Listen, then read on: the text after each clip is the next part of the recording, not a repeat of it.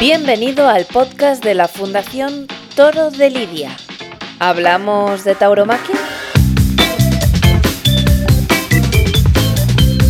Muy buenas, qué bien que estés por aquí. Tenemos muchas ganas de hablarte de una historia que nos apasiona y que esperamos que a ti también te guste.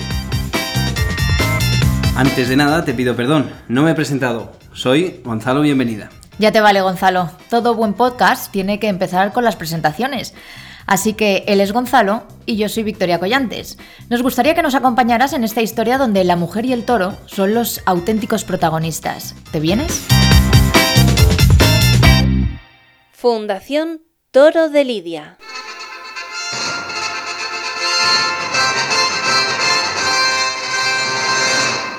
En vez de dedicarse a planchadora o hacerse la bandera, se dedicó al toreo esta señora. Y al fin se hizo torera. Cada cual tiene un gusto diferente y así vamos tirando. Pero lo que yo opino es, francamente, que estaría mejor Lola fregando.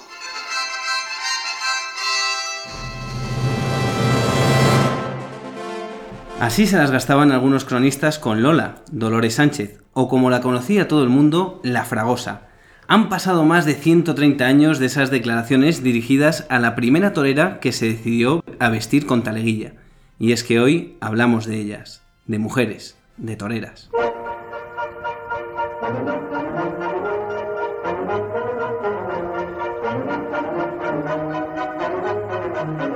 El papel de un torero en la plaza implica fortaleza, valor, inteligencia y saber hacer en un combate cuerpo a cuerpo con el animal. Sí, y la salida de una torera a la plaza ha implicado lo mismo durante muchos años, con una única excepción. Ella no se enfrenta a uno, sino a dos combates. El primero, el de la lucha contra el toro, y el segundo, el de la batalla con un público que pensaba que el sexo de quien lidiaba con el animal era clave para determinar su talento como torero.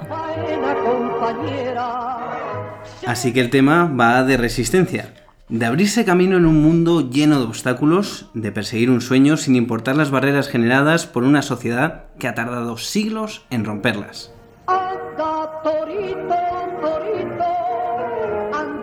La historia de la humanidad y de la mujer es paralela a la de aquellas que decidieron dedicar su vida al toreo. Con más y menos éxito, ellas tuvieron que enfrentarse a prohibiciones, a mofas y mentiras hasta conseguir aquello con lo que siempre habían soñado una lucha que hoy nos permite disfrutar de una corrida de toros sin importarnos si el que torea lleva una coleta postiza o no. Ellas son mujeres torero, ellas son toreras.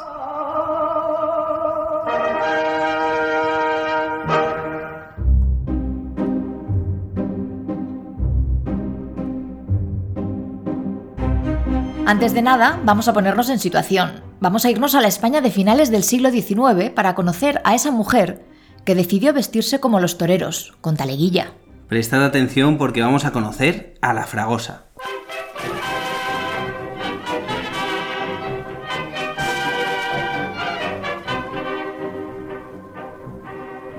Los que la han visto trabajar dicen que entre ella y otras que se han presentado en los circos taurinos hay la misma diferencia que entre el día y la noche, que hasta en la manera de vestir es diferente. Ella sale vestida de torero, pero de torero de verdad.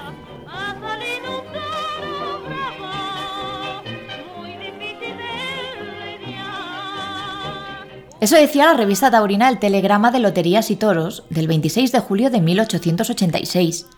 Hablaba de Dolores Sánchez la Fragosa, la primera mujer torera en ir completamente acompañada por cuadrillas masculinas.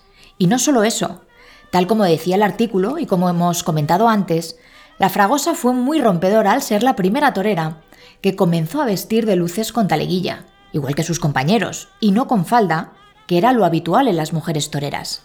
Así que con Taleguilla, en 1885, lidió por primera vez en público un becerro en la Plaza de Toros de Constantina. Su fama desde entonces comenzó a hacerse cada vez más grande. De hecho, es probable que Lola, la fragosa, sea la primera torera que haya vivido íntegramente del mundo del toro, cobrando el dinero suficiente para poder vivir y jubilarse después. Un auténtico camino hacia el éxito. Y aunque muchos comentarios eran negativos, recordad ese que decía que era mejor ver a Lola fregando, pues también existían voces amigas. Hoy la plaza está repleta, con Había en los carteles anunciado una hembra a matar que la llamaban los chulos la fragosa y que es muy resalá, que se tira a los toros con coraje y no digo cargar, porque cargarse un toro en estos tiempos es cosa delicada.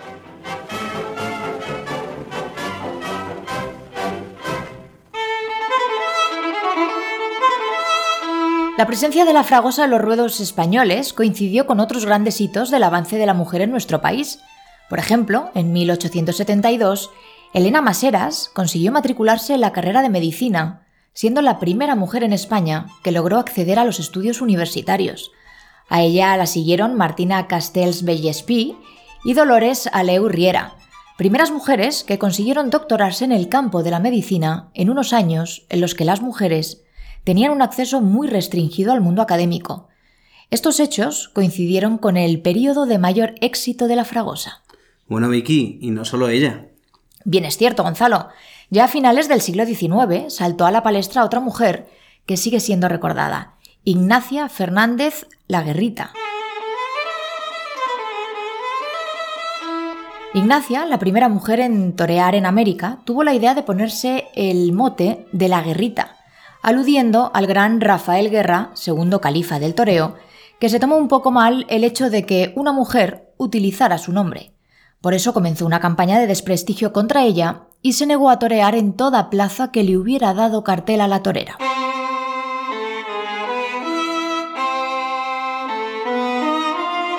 Sin embargo, otras toreras siguieron los pasos de la guerrita feminizando el nombre de grandes toreros como la Reverte, la Mazantini o la Belmonte. De este modo intentaban legitimarse en ese mundo dominado por los hombres. Bueno, y también Vicky como estrategia de marketing. Gonzalo, tenemos eh, que pararnos aquí un momento porque hemos llegado a un punto clave y, por cierto, un poco triste en la historia de la mujer en el toreo. Y es que en 1908 la mujer fue vetada en las plazas de toros. Para entenderlo, pongámonos en situación.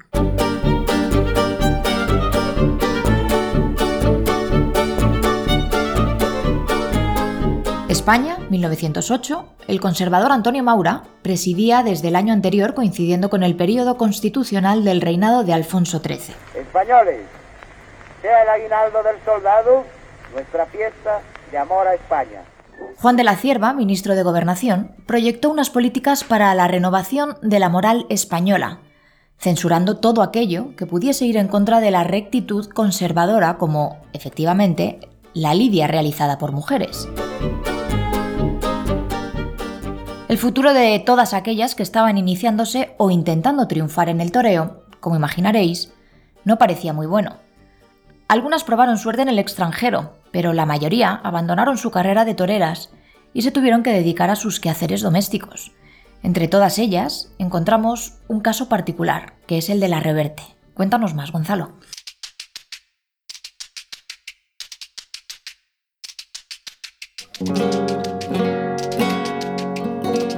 Nació en 1878 en el municipio almeriense de Senés, lugar en el que recibía insultos por su forma de vestir y de andar. Siendo joven, trabajó en la mina con su padre, algo no muy propio de una señorita y especialmente en aquella época. Pronto empezó a soñar con ser torera.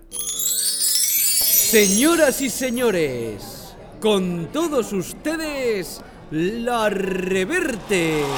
Tanta era la determinación de la joven María Salomé, la reverte, que Mariano de Cavia, un reconocido cronista de finales del siglo XIX, la llegó a proponer como lideresa del movimiento sufragista inglés. Miles de sufragistas que traen hoy conmoción a todo el Reino Unido aclamarían a la reverte por directora y capitana. Porque es verdad, a la misma hora que se les prohíbe torear a las mujeres españolas, las inglesas se lanzan al toreo con una decisión y una pujanza de la que no hay ejemplo en nuestra historia. Bien podría esta española ir hoy a Londres a echar una mano a sus compañeras las sufragistas y de paso asistir a la conquista de los derechos políticos.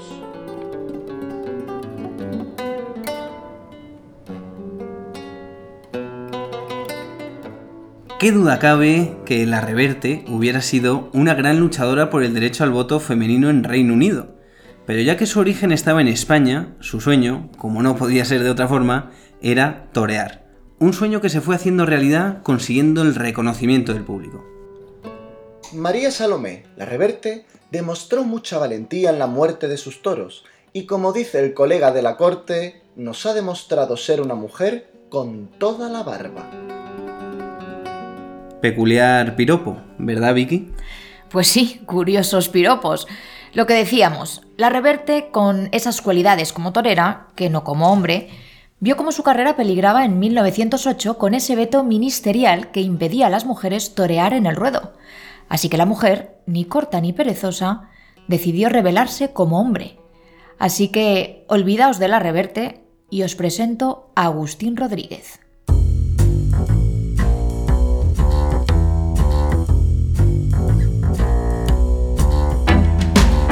La Reverte, que además incluso falsificó una partida de bautismo, dejó de ser la Reverte y comenzó a aparecer en los carteles como Agustín Rodríguez. Bien porque consiguió torear, pero mal porque su talento pasó a un segundo plano. ¿Qué es la reverte? Vamos a ver. ¿Es hombre? ¿Es mujer? El acertijo es a esta hora la jaqueca de todos los taurófilos. Toda la afición está pendiente de los papeles del o de la torera. El empresario de Vista Alegre, por ejemplo, porfía que se trata de una mujer. Sin embargo, el empresario de Indauchu que se trata de un varón. Y lo más estupendo es que ambos afirman que están seguros de lo que dicen.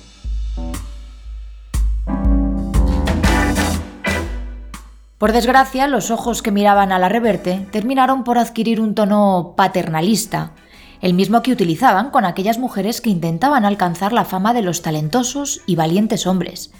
Eneco Andueza, portavoz del Grupo Parlamentario Socialista en el Parlamento Vasco, explica esa persecución de un sueño por encima de todo. No deja de ser una conquista eh, social, una conquista política, una conquista del, feminismo por encima de todas las cosas, el hecho de que las mujeres puedan participar libremente en un espectáculo taurino de manera pública sin encontrarse con ningún impedimento. ¿no? Eh, tenemos que recordar que, probablemente el inicio de esa lucha feminista parta de, la necesidad de algunas toreras incluso de, de, travestirse y, de, vestirse de hombre para, para poder participar en festejos, en festejos taurinos. La Reverte abandonó el toreo y finalmente falleció en 1945. Muriel Feiner, periodista neoyorquina, autora del ensayo Las mujeres en el mundo del toreo, y que nos va a acompañar en lo que queda de podcast, nos cuenta cuál fue su destino. A lo mejor no era una mujer delicada para el femenina o lo que sea, pero cada uno es como es. Y luego es que es una pena que no se sabe más de ella. Se dice que cuando eh, definitivamente ya no pude seguir toreando. Se retiró al campo y era guarda de una finca y se vestía de pantalón, pero bueno, yo también me he visto de pantalones porque son más cómodos. Y no quiso saber, lógicamente, nada de, de prensa, pero también pienso que a lo mejor en esa época no tenía mucho interés en, o dejaron zancado el tema de que era uno y ha sido engañoso. Además, hay un certificado de un médico que la atendió cuando tuvo una jornada en Vista Alegre y dijo que había atendido una mujer, no un hombre. Un apunte, la idea de la reverte como un torero transgénero no es descabellada, y es que se cree que él pedía que se refiriesen con su nombre masculino. En el ocaso de su vida, se retiró a vivir como guardés de una finca, siempre vestido de hombre con camisa y zahones, exigiendo ser tratado como varón. Una cosa, Vicky, creo que es algo muy curioso. En un momento determinado, el toreo pasó de ser una lucha ruda, tosca y masculina en sus orígenes a buscar la elegancia, la delicadeza, la suavidad, cualidades entendidas como femeninas. De hecho, los toreros pasaron de ser fornidos y rústicos a tener figuras muy estilizadas. Se podría decir que el toreo se feminizó en sus formas, pero aún así seguía recelando de las mujeres que querían ser toreras. Pues Gonzalo, toda una contradicción, desde luego. En cualquier caso, en 1934, durante la Segunda República Española, las mujeres recuperaron ese derecho a torear. Fue durante el bienio conservador cuando Rafael Salazar Alonso, ministro de Gobernación, eliminó la prohibición de la cierva, la que hemos contado hace apenas unos minutos, al considerarla incompatible con la Constitución de la Segunda República firmada en 1931 y que permitió grandes avances en el ámbito social como el reconocimiento del voto femenino gracias a la lucha incansable de Clara Campoamor.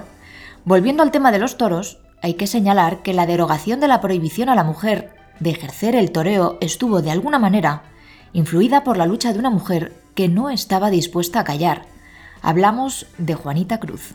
Ella si, si tenía algún problema con un toro que perdió el engaño o lo que sea, dice, no, se negaba a ir corriendo hacia el burgadero y él se enfadaba con ella porque dice, ¿y por qué crees que han inventado los burgaderos? Y dice, ya lo sé, pero yo, si soy eh, siendo mujer, que voy corriendo hacia un burgadero, va a pensar que, que es porque soy mujer, no porque estoy huyendo de, una con otra, ¿no? Juanita Cruz, solo con este acto de no correr hacia el burladero cuando era necesario, ya demostraba dos cualidades que la convirtieron en una leyenda. Y es que fue muy importante desde el punto de vista taurino, pues su técnica era realmente magnífica, pero también fue significativa desde el punto de vista sociopolítico, porque no se doblegó ante aquellos que intentaban desprestigiarla por el simple hecho de ser mujer. Para Eneco Andueza, la figura de Juanita Cruz fue un punto de inflexión a la historia de la mujer dentro del mundo del toro. Eh, el caso de Juanita Cruz creo que es eh, el verdadero punto de inflexión, ¿no? porque es la que sienta las bases y la que de alguna manera le pierde el, miedo a esa lucha, vamos a decir que reivindicativa, a esa recogida de firmas, a esa reivindicación, vamos a decir que a través de la judicialización de, la cuestión, y al final es es un gobierno de la Segunda República el que deroga esa, esa prohibición. Ese triunfo, esa conquista de esa libertad, de ese derecho femenino a poder participar, eh, se vuelve muy en contra de Juanita Cruz. Hay una parte de la prensa conservadora que le ataca ferozmente, que ridiculiza y que incluso utiliza eh, las peores fotografías que se, que, se le podían sacar durante, durante la faena pues para, para ilustrar sus faenas en, los diarios de, de, la época. ¿no? Más allá de eso, Juanita Cruz se convierte en una represaliada del franquismo. Eh, Juanita Cruz se tiene que exiliar, Juanita Cruz se marcha.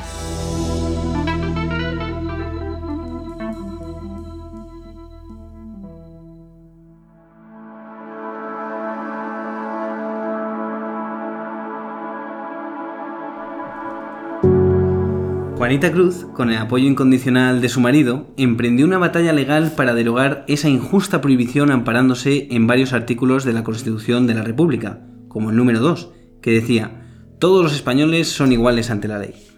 Después de un gran esfuerzo y el apoyo y rechazo de otros toreros, Juanita alcanzó su objetivo. Así que con esa prohibición derogada, la torera pisó muchas plazas de España y consiguió torear con el mismísimo Manolete. Y no solo eso, porque el 2 de abril de 1936 se convirtió en la primera mujer que lidiaba una novillada con picadores en la plaza de toros más importante del mundo, en Las Ventas. Juanita Cruz en la plaza de toros siempre vence y vencerá con el arte a toda suerte de prejuicios. Fue la revelación de una corrida memorable, pues con ser esto mucho, es decir, con ser la revelación ante el público de la primera plaza de toros del mundo de una excepcional figura artística, a mí me gustó más que la hazaña torera en sí, el gesto y el concepto de la responsabilidad de la mujer que lo realizó. Pues Gonzalo, con este éxito no es de extrañar que viajara al otro lado del Atlántico para seguir triunfando en varios países de Latinoamérica Aquellos años fueron de lo más productivos y exitosos. Y ella eh, después se marchó a América no por, por ir de razones eh, políticas ni muchísimo menos, sino que tenía un montón de contratos en toda América. Y cuando quería volver, cuando terminó la guerra, pues le mandaron un telegrama diciendo que eh, no vengas porque eh, acaban de prohibir que la mujer podía torear a pie en España. Entonces ella siguió hasta 48, incluso toreó en Francia y tomó la alternativa en, en México. Y era muy valiente. Pues sí, Tal como nos cuenta Muriel, en 1939, con las maletas hechas para volver a España, la sección taurina del Sindicato del Espectáculo reformó el reglamento y prohibió el toreo a pie en las mujeres. Desafortunadamente, en España, no solo se limitaron a esta prohibición, sino que en el caso de Juanita Cruz hubo una auténtica censura por parte de los medios de comunicación sobre todos los logros que cosechaba en América. Juanita Cruz murió en 1981 y se le construyó un precioso mausoleo que a día de hoy se puede visitar en el cementerio de la Almudena de Madrid. Su epitafio, una vez más, demuestra el carácter luchador de la torera. A pesar del daño que me hicieron en mi patria los responsables de la mediocridad del toreo en los años 40 y 50, brindo por España.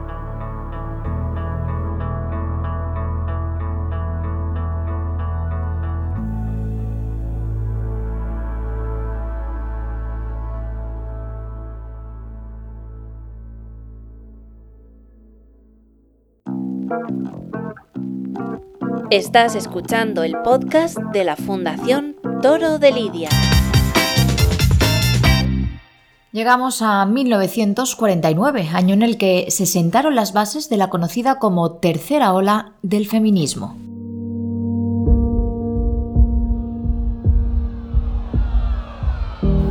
Mientras no se haga realidad una perfecta igualdad económica en la sociedad y mientras las costumbres permitan a la mujer disfrutar como esposa y amante de los privilegios que corresponden a algunos hombres, el sueño de un éxito pasivo se mantendrá, frenando su propia realización.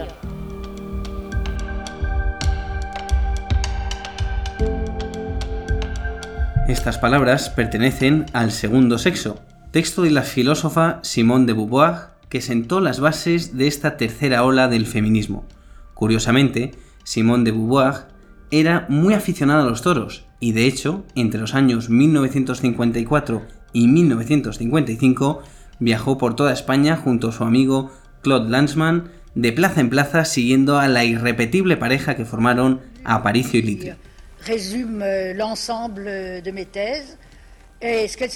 Pues sí, porque mientras el movimiento feminista seguía avanzando y luchando por la emancipación de la mujer y tener los mismos derechos que los hombres, en España, algunas decidieron dedicarse al rejoneo como única alternativa a poder torear.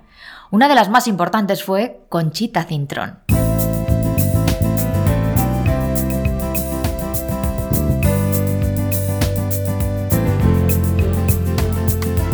Conchita Cintrón, este personaje me hace especial ilusión, Vicky. Aunque nació en Chile, se afincó desde muy joven en Perú y es considerada un mito del toreo peruano. Debutó en 1936 en la Plaza de Toros de Hacho. Tres años después de su debut, partió en barco de vapor a tierras mexicanas y allí consagró su fama siendo conocida como la diosa rubia del toreo. Durante esos años compaginaba el toreo a caballo con el toreo a pie, algo que en América estaba permitido.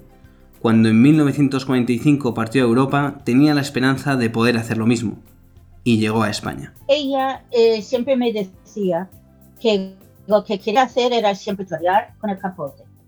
Eh, sacar los caballos porque le gustaba montar a caballo muchísimo para poner las banderillas. Y luego volver a pie para torear con una muleta y matar el toro. Y eso es lo que ella ha hecho en todos los países eh, taurinos del mundo, menos en España porque no le han permitido. Y ella tenía eh, esa rabia porque eso era su manera, ella sintió que eso era su manera de expresarse porque era torera. Así que no hubo suerte. Y eso, que le puso mucho empeño, intentando mover hilos, ganándose la confianza de grandes toreros como Marcial Lalanda pero tampoco. Entonces eh, ella quería saltar como espontáneo para matar al toro, porque ella dijo que si no mató al toro es como que no terminó mi, mi labor, mi obra. Y entonces Marcial dijo, espera, no lo estropeas, que igual lo conseguimos. Em, le dijeron em, que si ella hiciera eso, iban a embargar todos sus bienes. Ella contestó, no me puedo torear gratis, mientras que puedo torear. Entonces, la última tarde que toreó en, en España, que me parece que fue en Jaén, me parece, que sí salió a ruedo con muleta y estoque y bueno, el presidente la quería eh, detener, pero no lo dejaban. Pero es una pena que esa mujer no ha podido expresar porque estamos hablando de artistas y si te coartan y no te permiten crear y expresar quién eres y, y, presentar tu obra, pues es, un, es una frustración, casi una tragedia.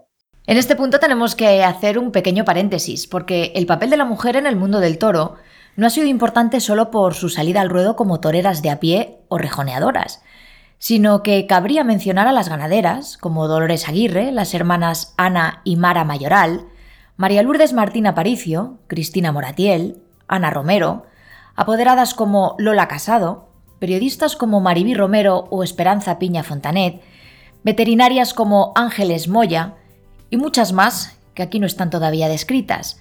Todas han sido y son imprescindibles para que no solo la mujer, sino el toreo en general, tengan el reconocimiento y prestigio que tienen a día de hoy. Así que este podcast también va por ellas.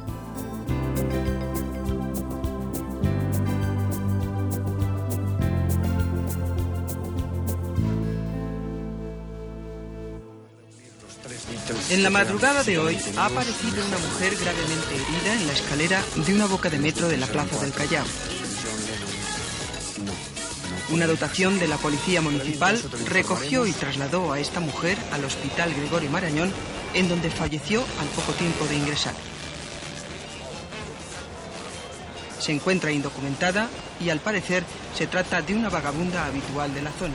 El programa Documentos TV, con la intención de indagar sobre la muerte de una mendiga de Madrid que había fallecido al caer por las escaleras del metro de Callao, elaboró un fantástico reportaje en el que concluyeron que esa misteriosa mujer era nada más y nada menos que Rosita Lerma, una muchacha que siempre quiso dedicarse al mundo del modelaje y al cine, con el sobrenombre de Rosalindo Jara.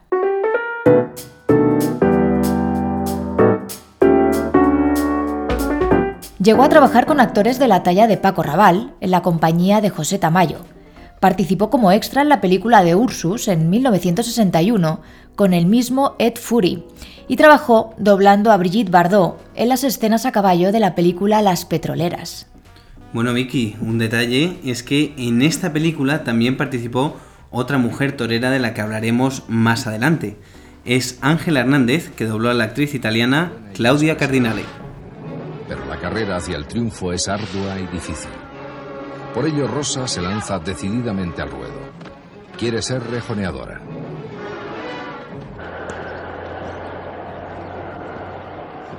Curiosamente es de nuevo en Segovia, una de grandes rejoneadores de la época, donde Rosa hace su presentación taurina ante los medios de comunicación. Este mismo reportaje nos habla de sus buenas dotes para con el caballo y de su entrega al mundo del rejoneo, llegando a alternar con toreros de la talla del cordobés. Manifestó también su deseo de torear a pie, pero como Conchita Cintrón, solo pudo hacerlo en festivales privados y a puerta cerrada. Desafortunadamente, una vida complicada le llevó a tener problemas con el alcohol y a terminar en la pobreza con esa trágica muerte.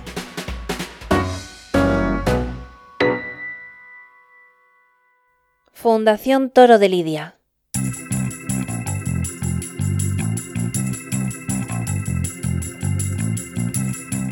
Gonzalo, continuamos avanzando en el tiempo. Las toreras seguían teniendo el veto del Estado que les impedía torear a pie en las plazas de toros. Aún así, algunas mujeres no dejaron de soñar con el fin de esa prohibición, que llegó en 1974. Una abolición que llegó gracias a la lucha, entre otras, de la torera de la que hablamos ahora, Ángela Hernández.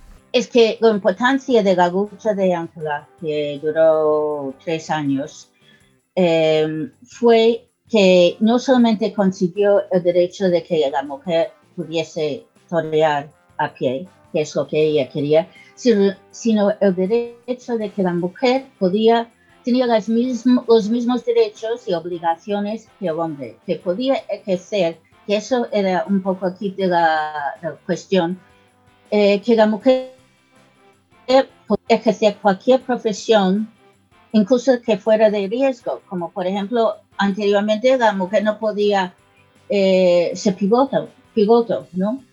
y entonces ella consiguió ese derecho.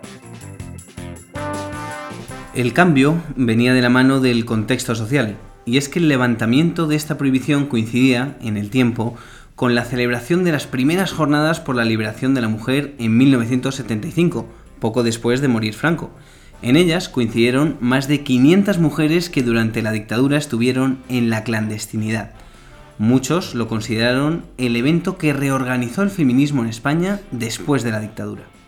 Así que, Gonzalo, las mujeres comenzaban una nueva liberación y las toreras podían cumplir su sueño. El artículo 49 del reglamento taurino, que durante más de 40 años prohibió a las mujeres torear pie a tierra, fue abolido a finales del año 1974. Algunas no tardaron en lanzarse al ruedo. Soy Rosarito de Colombia, torera, y debuté como tal el día 4 de septiembre de 1974, mm, siendo la primera que toreaba después de la prohibición que pesaba en España de las mujeres no poder torear en los ruedos. Tuve éxito, corté dos orejas.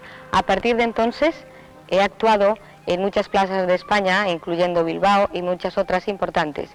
Em, he ejercido mm, aprendiendo la profesión, ya que esto es un oficio bastante difícil y por lo tanto necesitaba de tiempo para hacerse a mayor maestría, digámoslo así.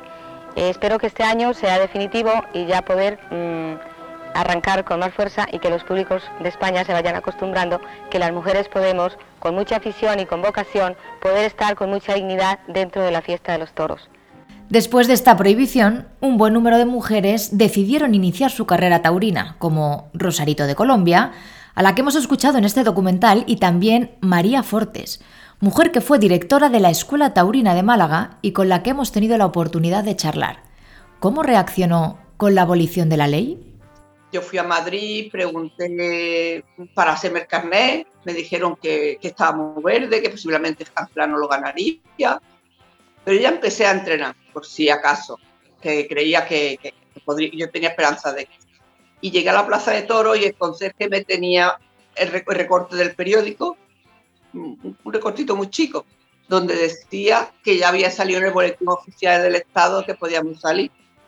Bueno, a mí yo creo que decía que el, el corazón se me puso a mil, a mil. Y aquella noche no pude dormir. Y creo que, no sé qué me pasó, que se me alteró el sueño y llevaba una semana que no conseguía dormir hasta que tuve que ir al médico, el médico me mandó una pastilla para solamente una noche hasta recuperar otra vez el ritmo de mi biológico, de mi, de mi sueño, ¿no? Porque aquello fue un, un shock. María debutó en 1975, pero su pasión comenzó siendo ya una niña. Bueno, yo la primera vez que yo vi algo que, bueno, que fue una corrida televisada, para mí fue un flechazo. Me enamoré de, de aquello y en alguna ocasión dije, pero claro, tenía nueve o diez años, dije que quería ser torera, ah, pero a mí no me hicieron ningún caso. Pero eso sí, cuando ya fui mayor, bueno, me enteré que estaba, yo, no sabía por qué no había torera y es que estaba prohibido, pero yo no lo sabía. Cuando ya empezó a moverse, que podía haber posibilidades, cuando ya Ángela empezó a mover la historia y podía haber posibilidades de torear, y ya volví a decir que quería ser torera, entonces ya sí, que ya iba en serio y así se lo tomaron muy mal, pero muy mal. Sí, mi padre me llegó a decir que, que eligiera entre si quería ser torera o quedarme en mi casa. Aun con este flechazo y el levantamiento de la prohibición a las mujeres para torear a pie, Mari Fortes no lo tuvo nada fácil. Sí, sí, yo cuando debuté con picadores me encontré con una barrera infranqueable porque todo el que tenía posibilidades, el que toreaba conmigo, porque no tenía otra posibilidad. Porque a lo mejor la que interesaba era yo y si no ellos se caían, pero si el que interesaba era él, yo no entraba. Eh, yo recuerdo que cuando yo corté la oreja en Barcelona, a mí me habían contratado siete novilladas, creo que siete, ocho novilladas, y de las todas, eh, no se me había, nada más que una me vi anunciada, porque los compañeros no, no aceptaban que yo, que toreara. Incluso yo con algunos, con algunos eh, hablé, porque entrenaba con ellos, o tenía más confianza y dije, oye, me he enterado que tú no quieres torear conmigo. Estamos entrenando todos los días juntos. ¿Qué pasa? Y me dijeron, mira, compréndelo, porque eh, si es un cartel de tres toreros, eh, dos cortan orejas y yo no corto y no pasa nada. Pero si yo no corto oreja y tú cortas, la prensa, los aficionados, todo el mundo van a decir, no veas el repaso que ha dado la torera. Por cierto, Mari Fortes fue maestra de una torera malagueña a la que tenemos que mencionar obligatoriamente. Hablamos de Maripaz Vega, la primera torera que tomó la alternativa en España y se la dio nada más y nada menos que Cristina Sánchez, de la que hablaremos más adelante. Aquello ocurrió en la Plaza de Toros de Cáceres en 1997. Y no solo eso, porque confirmó también la alternativa en las ventas en el 2005, siendo la segunda mujer en hacerlo en esa plaza después de la propia Cristina Sánchez, como bien has mencionado, Gonzalo. El 13 de marzo de 2011 cortó dos orejas en la Plaza México, siendo así la única mujer en conseguirlo hasta la fecha. Además, es la primera mujer en superar los 20 años en la profesión. Casi nada.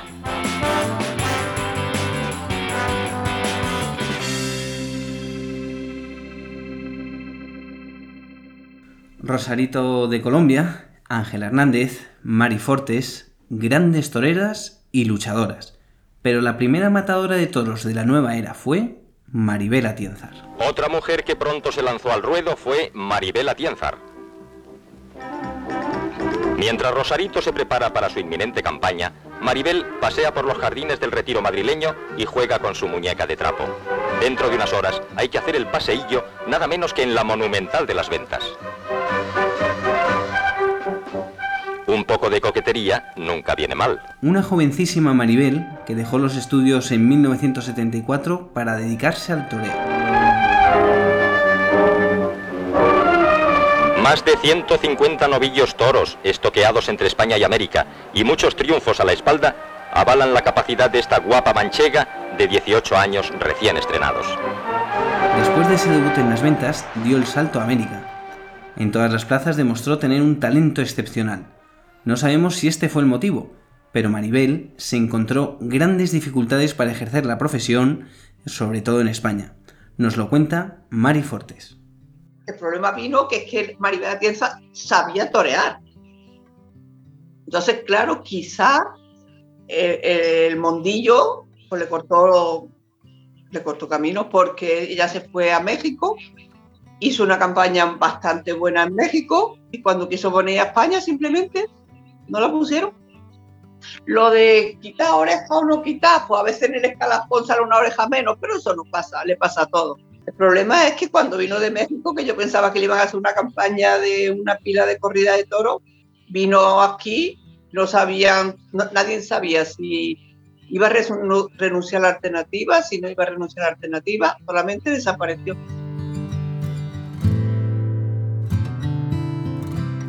Así que las mujeres podían torear, pero no se lo ponían nada fácil, ni siquiera los medios de comunicación, que llegaban a contar orejas de menos en el caso de las mujeres.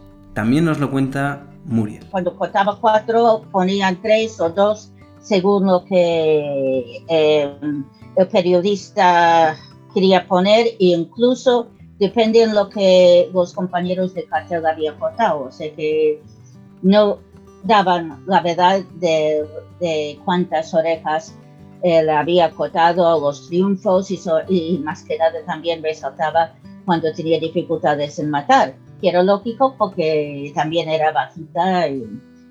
Y, ella me dijo que cuando volvió de México, después de tomar la alternativa, eh, que toreó unos festivales, unos eh, festejos que eran corridas de toros, pero que lo reseñaban como festivales, eh, para quitar importancia de, de tonterías. En Andueza habla también de la actitud de los propios toreros con respecto a Maribel Atienzar. Fue quien denunció públicamente precisamente esos vetos por parte de, de determinadas personas, unos vetos que después también lo sufrió con el paso del tiempo la propia Cristina Sánchez, porque había matadores de toros que se negaban a compartir eh, cartel con, con ella. ¿no? Y eso yo creo que más allá de lo que puede ser una actitud eh, netamente machista, que evidentemente lo es, eh, pone muy de manifiesto la fragilidad de algunos toreros. ¿no? Yo creo que no solo es una cuestión de acepción machista, de concepto machista, de, vamos a decir que de concepción de, supremacía, incluso de superioridad del hombre sobre la mujer, sino que más allá de eso yo creo que en muchos casos eh, denotaba un, complejo, ¿no? un complejo derivado en que muy probablemente fueran muy conscientes que tanto Maribel Atienzar y especialmente Cristina Sánchez eran infinitamente mejores toreras que, que aquellos que les vetaban. Maribel se mantuvo con más o menos cartel en la órbita taurina hasta 1987 el trato injusto que recibió por parte de la sociedad provocó que abandonara los ruedos. Yo prefería apartarme de los ruedos en vez de tener que rebajarme. Cuando una ha sido figura entre los novilleros, no se puede consentir que te traten de esta forma. Tenía que cuidar el nombre que me había forjado.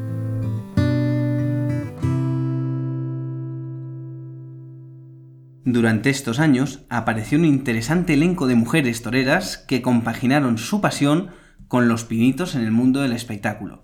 Ya hemos mencionado a la desafortunada Rosita Lerma. La mujer de la que hablamos ahora, aunque tarde, pudo cumplir su sueño de ser torera. Ella es Alicia Tomás. Nuestras armas son secretas, la larga noche aguantar cuerpo a cuerpo. ¡Ay! El ardiente. ¡Ay! Oscuridad. El ardiente oscuridad.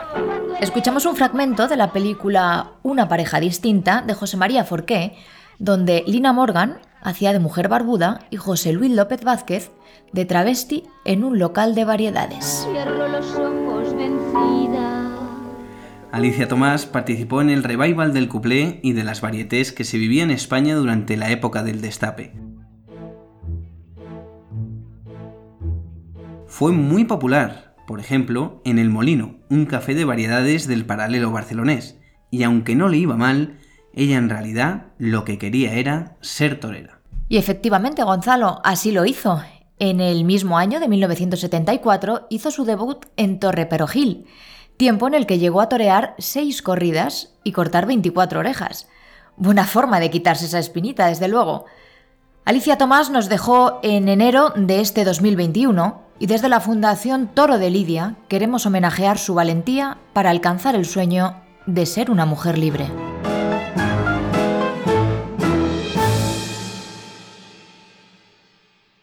Si hiciéramos un experimento, si ahora mismo bajamos a la calle y preguntamos al azar por una mujer torera, ¿qué crees que nos contestaría la gente? Bueno, Gonzalo, yo lo tengo clarísimo, pero vamos a escucharlo. Una mujer torero. Pues no, la verdad es que no conozco a nadie, no me suena ni, ni nada. Eh, Cristina algo, no recuerdo el apellido. Pues a mí la verdad es que me suena una que era una mujer rubia, no me acuerdo de dónde era. Pues sí, Vicky, si estabas pensando en ella, has acertado. Efectivamente, esa mujer rubia es Cristina Sánchez. Hemos hablado con ella para que nos cuente cómo surgió la idea de ser torera y, más importante, cómo se lo tomaron sus padres. Vamos, desde que tenía seis años me iba con mi padre a correr, estaba en gimnasios, en gimnasia rítmica, bueno, todo lo que tuviera que ver con, el deporte. Y entonces yo bajaba a la escuela para hacer deporte con los chavales, me iba a correr y bueno, estaba siempre con ellos y ya yo empezaba a verlos torear y yo decía, joder, yo quiero hacer eso, ¿no? Yo, yo, quiero hacer eso. Pero bueno, mi padre siempre me decía, bueno, la parte del deporte está muy bien, hija, pero luego, pues nada, tú te sientas y miras, que esto es muy bonito, muy visual, tal, y miras. Pero yo empecé a coger una muleta, un capote y lo hacía de una manera clandestina. Incluso me iba detrás de, en el callejón, cogía el que fíjate tú, el callejón, que poco podías hacer allí, pero bueno, yo cogía, empecé a, aprender a coger la muleta, a, imitaba los movimientos que mis compañeros hacían Entonces, bueno, empecé así, incluso los propios chavalillos, que en aquella época pues tendrían mi edad, 14 años, una cosa así, ellos me enseñaban, me decían, pues esto es así, lo otro es así, ahora te tienes que poner así, tal, te tienes que colocar de esta manera. Entonces, mi padre casi cuando se da cuenta, yo medio sabía ya coger los trastos y torear. Y bueno, pues eh, mi padre dijo, ¿y esto? Digo, papá, no, que lo aprendo, pues mirando, tanto mirar y tal, yo lo aprendo, pero a mí me llamaba mucho la atención. Hablamos de Cristina, siglo XXI, una de las toreras más importantes de la actualidad, y que conoce además muy bien a esas toreras del pasado que consiguieron abrir el camino de la mujer dentro del mundo del toro. Y si hemos hablado de alguien, es de Ángela Hernández. Mm, Si hoy por hoy la mujer puede estar eh, toreando, eh, la primera que, que impuso, digamos, eh, o puso todo para que esto sucediera fue Ángela, ¿no? Sé que le ayudó mucho el cordobés en aquella época, se apoyó mucho en él y dio la vuelta a todo, primero queriendo torear ella, que, que su intención no era solo luchar en las administraciones, sino su gran vocación, y me consta que hasta los últimos días de su vida la gran vocación de Ángela ha sido, ha sido torear.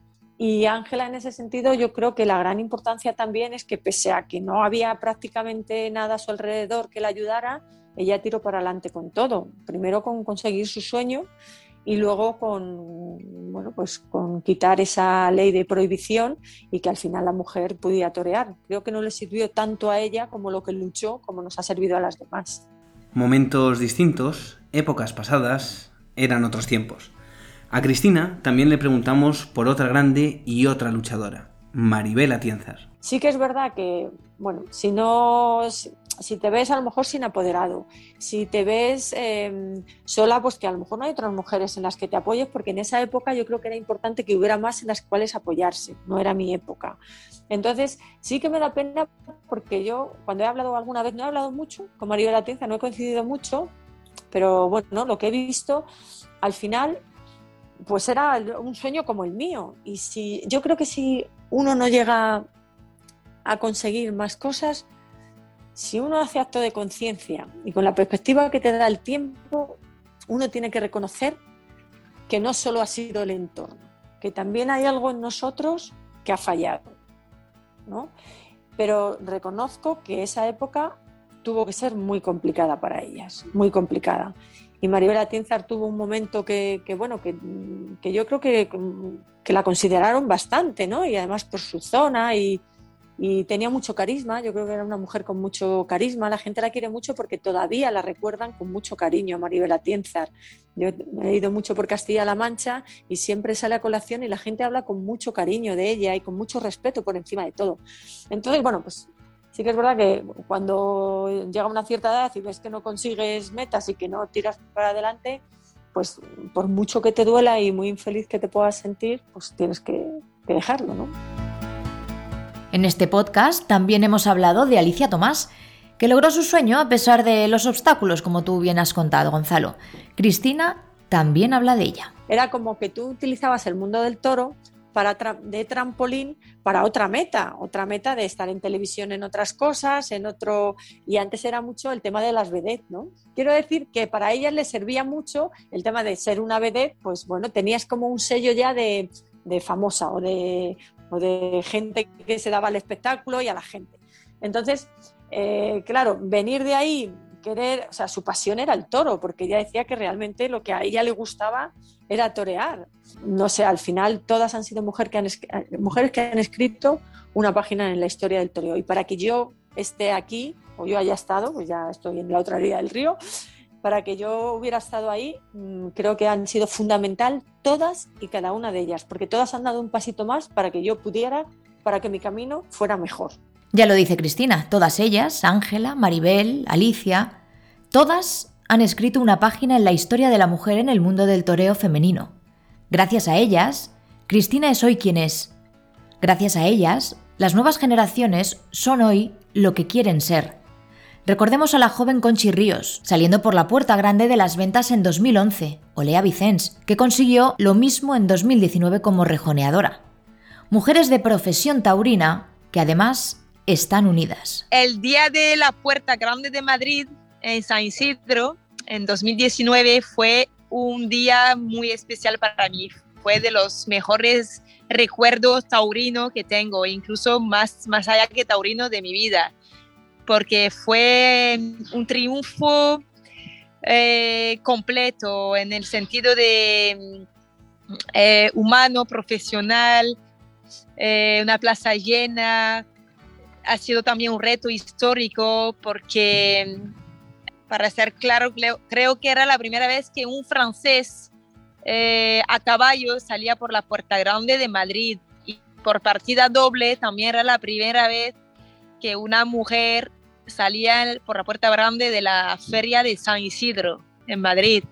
Entonces, para mí ha sido un acontecimiento increíble. Unidas ahora y siempre para llegar a donde han querido. Mujeres del pasado que lucharon por sus intereses. Mujeres del presente que han seguido allanando el camino para que las mujeres del futuro sean hoy lo que quieren ser. Toreras. Hola, soy Judith Díaz, tengo 23 años. Hola, soy Miriam García, la Santiaguita, novillera sin picadores de Ciudad Real. Soy Marta Borao, novillera sin picadores de Teruel. Tengo 27 años y pertenezco a la Escuela de Tauromaquias Mar de Nubes. Soy Miriam Martín, tengo 19 años, soy de la Escuela Taurina de Alcázar de San Juan. Soy Marta Reillo y soy novillera de Cuenca. A día de hoy no pertenezco a ninguna escuela y me busco la vida toreando en las capeas como maletilla. Muchos me conocen como la maletilla de Ciudad Rodrigo, por ser la primera mujer en torear un toro en sus capeas. Soy Raquel Martín, tengo 17 años, estoy en la Escuela Taurina de Salamanca. Tengo mi propia escuela taurina propia, Tauro Escuela Manchega, y mi sueño es poder seguir formándome y poder llegar a cumplir mi sueño, disfrutar en todas las plazas del mundo. Soy alumna de la Escuela Taurina de Alcázar de San Juan y mi sueño es llegar a ser figura del toreo. Mi sueño siempre ha sido poder llegar a ser matadora de toros, pero es casi un milagro poder conseguirlo. Mientras tanto, seguiré con mi ilusión de cada tarde de coger mi muleta y recorrerme los kilómetros que hagan falta para poder ponerme delante de un toro, porque esa es mi única manera de poder ser feliz. Mi mayor sueño sería poder tomar la alternativa y algún día llegar a ser alguien importante en este mundo. Mi sueño y mi deseo es ser figura del toreo. Y quiero ser torera.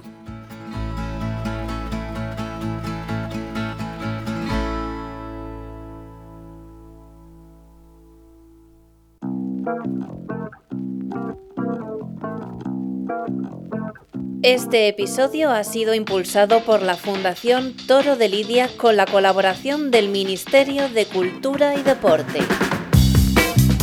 La Fundación Toro de Lidia es una entidad destinada a la promoción y defensa de todas las tauromaquias. Tú también puedes involucrarte. Hazte amigo de la Fundación. Para más información, visita nuestra web fundaciontorodelidia.org.